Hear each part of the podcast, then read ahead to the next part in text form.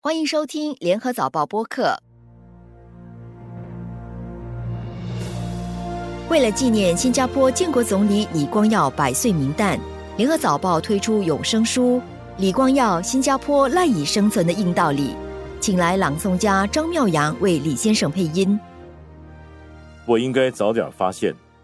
要以第一语文水平教导讲英语家庭的小孩说华语，会有多么困难。过去很多年，我们一直采用这套教法。李光耀曾经处理过新加坡几个最为棘手的种族语言相关议题，包括关闭南洋大学以及强制所有学生在学校里学习第二语文。李光耀对自己当年执行这些高度敏感政策的手段并不感到抱歉，而且自始至终坚持当年的决定没有错。因为之前的无知，让我们耗了整整四十年时间才走到这里，还能怎么样呢？如果我早知道这套道理，就可以免去多少痛楚，多少揪心之憾。可是，这就是人生，在历练之后不断学习，不断成熟。李光耀的硬道理还是新加坡的生存之道吗？联合早报播客系列还是硬道理吗？邀请嘉宾一起探索。这期的主持人是。联合早报副总编辑王彼得，各位听众，大家好。我们今天请到了陈康威先生参与这一集的《还是硬道理妈》的音频访谈。康威是李光耀先生的最后一任首席私人秘书，以及他的第一任特别助理。康威现在是卫生部控股的行政总裁。可能有些读者听众没听过卫生部控股，基本上这个机构就是管理我们新加坡的三大医疗集群，也就是几乎所有新加坡的公家的医疗设施的管理啦、经营啦、策略啦、人力资源啊等等等等，都是他们在操办呐。当然，我们这边的同事对康威都很熟悉啦，因为康威在他的职业生涯里面和我们有一段。很大很重要的交集啦，就是他曾经是之前的新加坡报业控股的副执行长，所以欢迎啊康威回到老家还是娘家了？好，谢谢谢谢彼得。首先进入主题之前，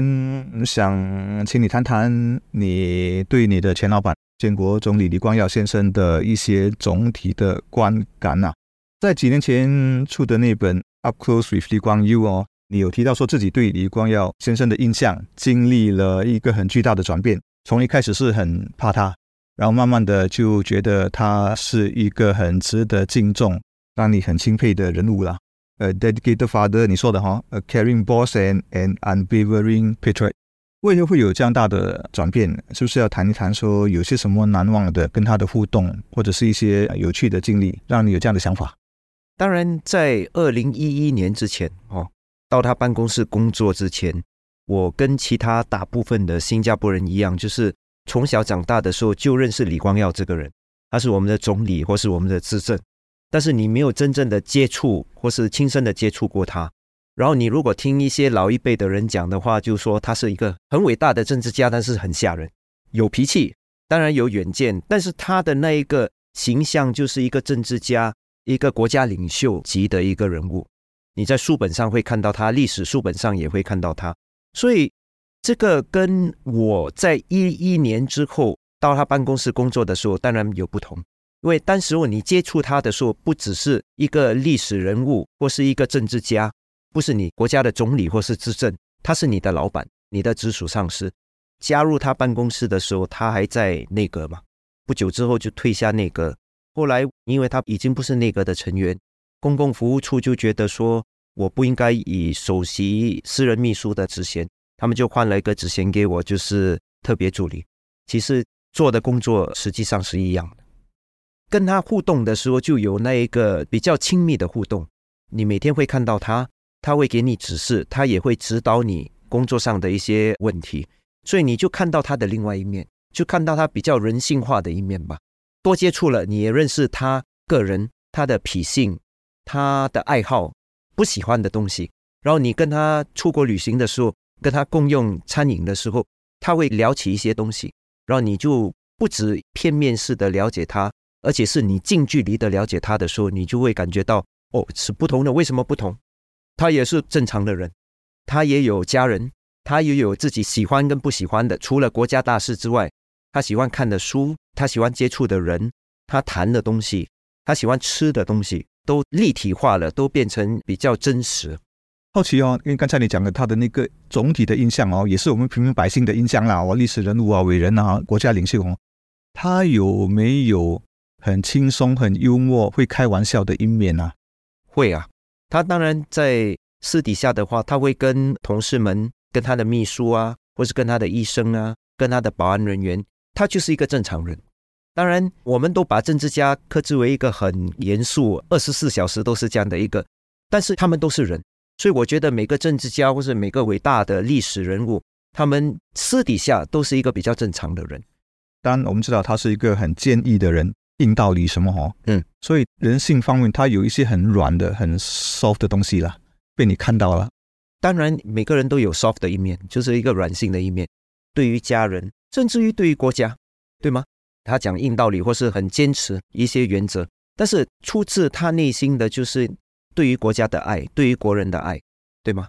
他觉得说，我要把新加坡建立好，我要我们的国民富裕起来，或是有工作、有稳定的收入。哦，他在基层走的时候，他对于自己的选民或是自己的民众，他的感觉也是不一样的，就不是全部完全严肃的。当然，老一辈的人可能他们的那一个言谈举止就比较庄严一点了。你跟他接触过很多的外国领导。包括来新加坡，也包括出国访问哈，别人怎么看待他，对他的观感？我觉得大部分的人都很尊敬他，因为他真的毕竟在四十年代二战过后到七八九十年代，世界在演变的时候，新加坡真的变成一个神话，从一个没有资源的一个小国家，变成一个在世界上能立足而且受人尊敬的一个国家。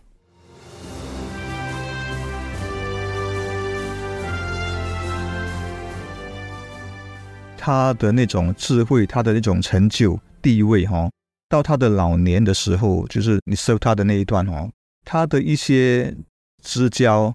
跟他一样有身份地位的历史人物，哦，一些也走了。作为一个普通人呐，他那一阵子那最后的五年、七八年哦，会不会是那种好像很孤单，没有人可以跟他在那个 frequency 要再跟他分享，再跟他交流，会有这种处境吗？第一，我觉得人类都是这样哈。我最近刚刚跟一个朋友谈到说，一百岁的时候我在祝贺你，他说到一百岁的时候何等的寂寞。所以人到了一定的年纪，朋友都会渐渐的离去，亲人也是哈。但是对于他来讲，他比较庆幸的是，到他最后几年的时候，他还有一些好朋友，像 Helmut Schmidt，德国的 Helmut Schmidt，Kissinger 还在，George Shultz 他也见过啊。Kissinger 现在百多岁还活跃于政坛哦，我就觉得说比较庆幸的是他还有这些人可以交谈，所谓的好朋友了。好，当然他也与时俱进，他也有一些比较年轻的朋友，呃，然后他们无论是过境到新加坡跟他见面，或是他到国外的时候也会跟他们见面，就是有人还是可以跟他在那一个层次上交流了。我对他一个印象就是，我所知的哈，每次看到年轻人啊，就问年轻人你生了几个孩子了？大概也有问你啦。对，所以我坦白跟他讲，我只有两个女儿，在我之前是方达嘛，方达就好像有四个孩子，因为他比较担忧的就是新加坡人越成功，读的书越多，要生的孩子越少，所以他当时担心这个问题，他二十年前、但三十年前担心这个问题，他看到这个问题，今天其实已经出现，就是讲说我们的生育率太低。人口结构的一个问题，然后经济走下去的问题。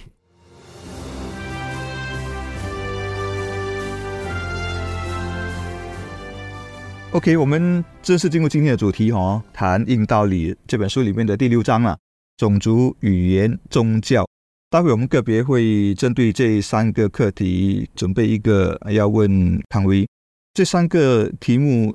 我是觉得基本上是比较敏感的题目啦，因为很少政治领袖，我这样观察，能够像李光耀先生那样，可以开诚布公，可以直来直往，就事论事的谈这三个问题。当然，因为它的分量哦，康威从这本书的第六章里面，我想知道说哪一段或者哪一些他的看法，你是非常非常认同的，或者说让你脑洞大开，觉得诶，就是应该这样判断，应该这样做决策，一定要这样去推，不能够妥协，为什么呢？我看了他那一章哈，然后首先我必须说的是，这个是我自己的解读跟看法了哈。但是它有一个不变的道理，就是新加坡是一个小国，弹丸小国，然后它身处在一个地理环境是永远不会变的。那一章谈到的一些东西，就是历史，就是大时代的时候的一些环境，就谈及到一些宗教的崛起，伊斯兰或是基督教啊，他也谈起了各国的经济发展，就谈到语言的重要性啊，为什么要双语，要学其他的语言。呃，所以我觉得这个基本的东西你得理解哦。当你理解了这个东西，他为什么要谈到像宗教啊？无论是伊斯兰教或是基督教，就是因为在那一个环境底下，他必须建立一个国家啊。六五年独立的时候要建立一个国家，他身处于一个马来半岛，然后我们多数的种族是华人啊，占了七十五八线嘛。然后他如何在这里让人家能？建立一个平等的社会，大家有那个机会，所以就谈到说，为什么我们不能偏袒任何一个宗教？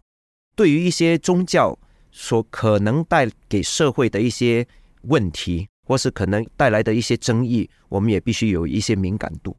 那当然，他在写那一本书的时候，很多谈到的伊斯兰教是当时候那个大环境，因为刚刚发生了一些事情，或是比较极端的穆斯林教义。在我们这个地区盛传的时候，我们必须提醒警戒自己的。我再补充他的一个语录：建国之初，当然我们有许多愿景了哈，其中一条重中之重哦，就是李光耀先生在一九六五年哦提到的，说新加坡必须建立成一个用人为才的多元种族社会，不是马来族国家，不是华族国家，也不是印度族国家。就说在这里，人人都能有一席之地，每个语言、文化、宗教、种族都要享有公正平等的地位啦。好像这样的一个愿景哈，以你对李光耀先生的理解，他如果还活到现在哦，就是在我们建国的第五十八年哦，他会怎么样评估现在的跟他离去之前的有些什么变化？就说未来这条路哦，能不能够走下去，变成一条康庄大道？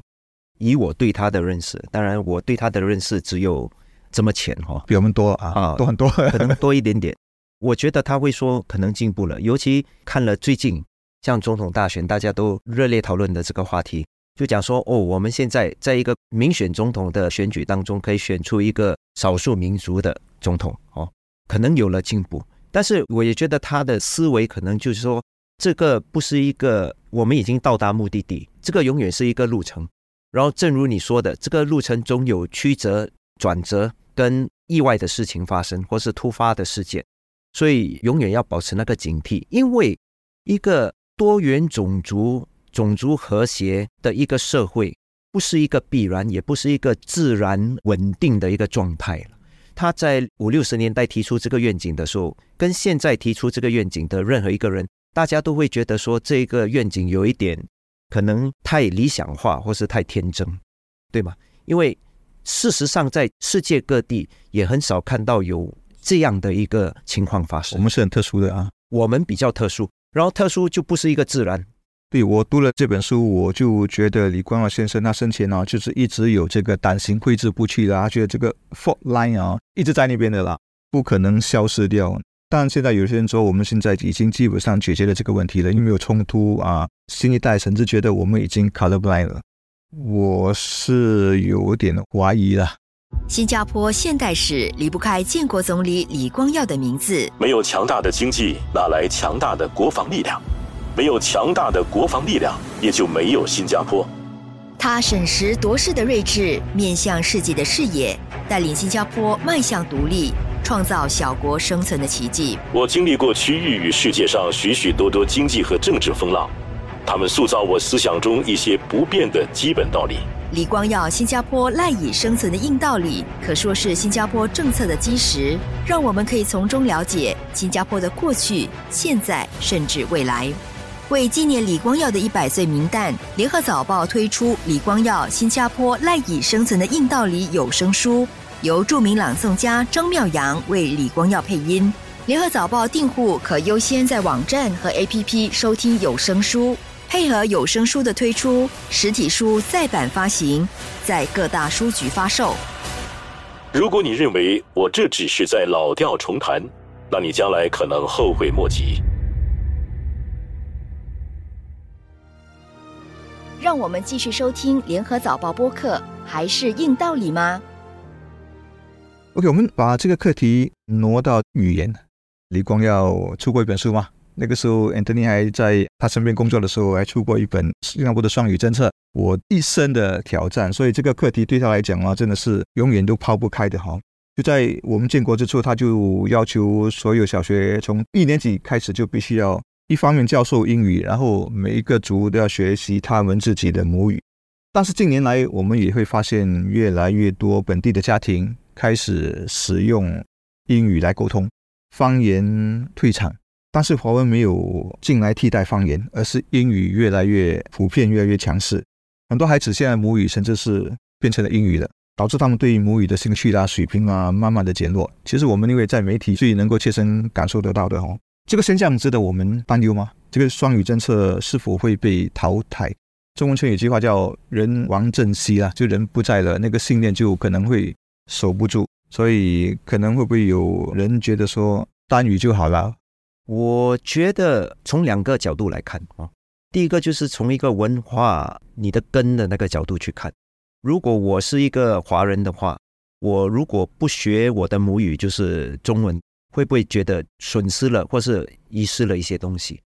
然后这个可能对很多年轻的父母或是孩子们来讲，第一，父母亲可能自己对母语的掌握不好；然后第二，就是觉得说，呃，孩子太辛苦了。溺爱孩子，或是太疼爱孩子，就想说这样辛苦的话，倒不如就不要学中文。我觉得这一个可能是个人的一个取舍的问题哦，家长取舍的问题，个人的取舍问题。如果他们真的觉得说没有意思什么的话，无论你是政治家或是你是教育家，可能你能做的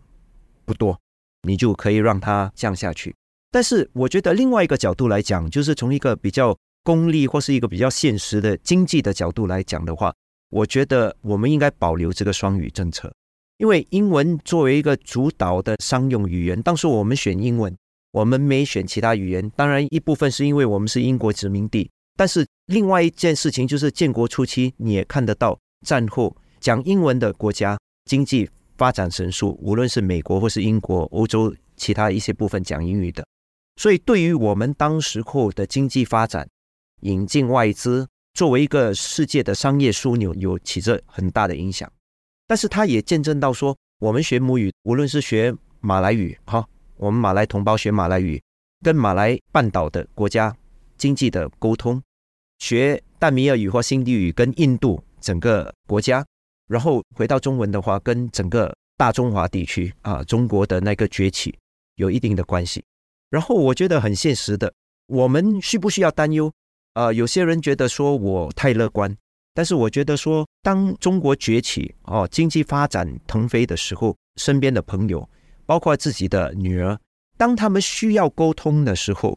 他们会去学那个语言。我们最重要要做的，做一个国家，或者做政策，或是当教育家，或是媒体，就是要给孩子一个基础。然后那一个基础打好之后，之后他们如果要重新去学习那个语言。进修那个语言，我觉得是可以做到的。我相当同意，因为现在的年轻人刚出来的，如果是他的英文很强，但是他的各种母语啦，不只是华文，各种母语都很弱的话，他的机会反而会少一点，遇到的竞争会更强。反过来说，如果你两种语文都行，比如说马来语，那周围的我们马来海洋嘛，包括你讲到马来西亚以及包括印度尼西亚。一个大的经济体，然后你懂得新地、印地啊，现在是第五大经济体，印度啊，然后中国我们也知道，其实如果你懂得英文，然后华文很强的话，人家强制要你啦，就像我们早报的很多记者都经常都被人家猎人头啊，被猎去这样。所以从这个角度来讲，我觉得李光耀的确是有先见之明啊，哦，他就很坚持说每个种族都要学习他们的母语。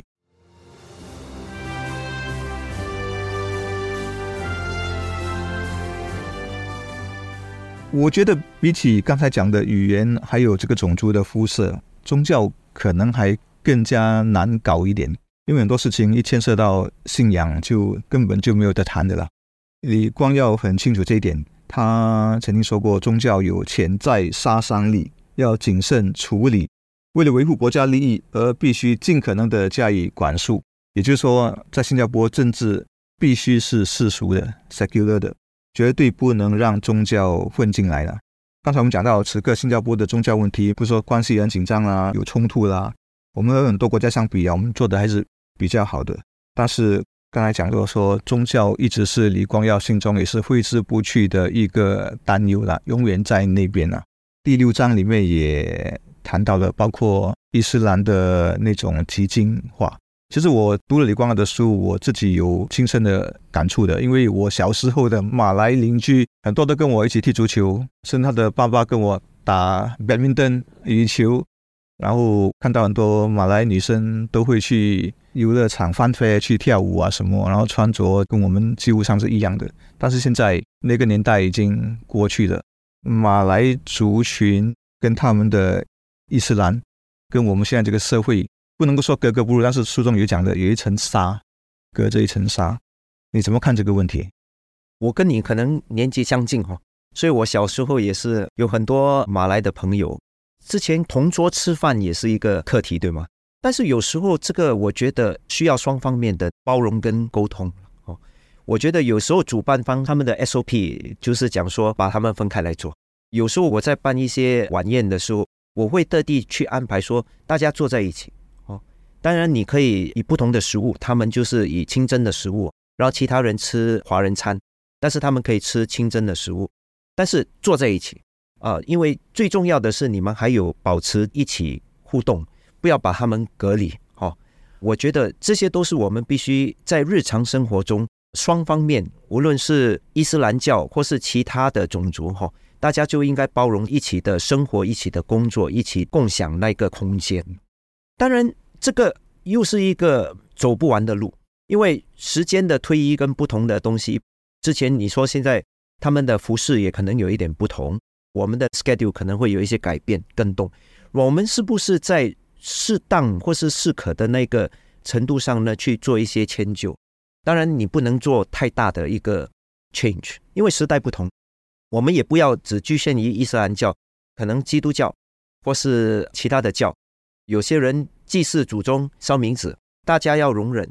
但是他们也与时俱进的去改变，到指定的地方去烧冥纸进行祭祀。我觉得这些东西跟着那个时间跟大环境的不同，我们做出一些迁就跟互相容忍的一些行动的话，我觉得会更好了。所以不要一成不变。我看李光耀他可能个人来讲他比较容易，因为他是一个彻彻底底的无神论者，一点宗教信仰都没有。但是下来一些我们的国家领袖，包括我们的主要的领导人，都会有信仰，所以会不会跟他比较起来，在这方面会比较困难？我相信应该不会。尤其他书上也提到，第一，无论是任何政党在筛选领导人，或是选民在选领导人的时候，他们一定要选一个可以代表新加坡利益。我们谈了这么多，我觉得最重要的是李光耀先生留下给我们的是一个新加坡的一个身份。新加坡是什么？哦，是一个小国啊，可能人均 GDP 很高，大家都要来这边工作、生活、移民。但是其实新加坡的那个 identity 就是多元种族、多元文化。你在这边，大家都可以一起生活，有一个共享的一个生活跟一个社会的结构。哦，然后大家都。可能在不同的时代有不同的信仰，或是有不同的语言，但是他们在新加坡这个体系当中可以感受到包容度，大部分的时间可以做到自己想做的事情，不需要受到另外一个人的牵绊。但是他们也要学会尊重，这个我觉得在全世界，虽然我没在很多国家居住过哈，但是我觉得说是比较少有的一个体系了。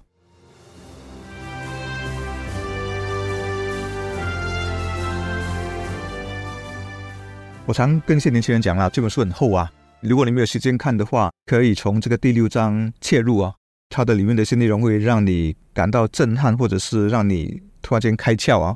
除了刚才我提的那三个问题，等你有没有什么就这一章哦，其他的补充哦？我可能补充一点，就是讲说，大家都讲硬道理 （hard truth），然后大家就讲 hard truth 就是不能变的。我很担心大家看了这本书，或是看了那个 title 之后，因为现在的人看速读啊，他们看那个 title 之后就讲说硬道理就是一成不变。我觉得你如果看了这本书，你也理解了李光耀先生跟他的团队在建设这个国家的那个过程啊，有些东西是不变的，地理环境不变，我们的人口结构大概也不变，但是其他的东西都在变。所以你在讲硬道理的时候，硬道理是什么？硬道理就是要新加坡成功。要新加坡生存下去，哦，我们毕竟不到六十岁，所以在这一个不变的那个地理位置跟多变的那个大环境当中，我们如何以多元种族、多元文化包容？除了包容之外，我们还可以一起的创造一个更美好的国家。我觉得这个才是硬道理。他的硬道理不是这个不好，那一个不好。我虽然跟他工作了。不到四年哈，三年零八个月吧。我可以看到的是，世界上有新的变化或是新的东西出现的话，他都会与时俱进哈，会去学新的东西。他也会听取年轻人或是听年轻一辈，无论是内阁或是他的议员或是他的选民，因为有些东西是会变的。但是你永远要把持的就是新加坡必须生存下去，生存下去的硬道理是什么？可能是变。但是变的当中还是要有一些原则。这个观察我是非常同意的，因为以我对李光耀的了解，他是一个很务实，他是没有主义的人。什么主义对他来讲都是好不好用，有没有好的效果，他不会空谈呐，或者太过理想主义。他毕竟是我们的国家的奠基人啊，改变了很多人的命运啊，包括你跟我。我们这边一般不用。国父的字眼或者这个概念，但是坦白说，在我心中，他就是新加坡的国父啦。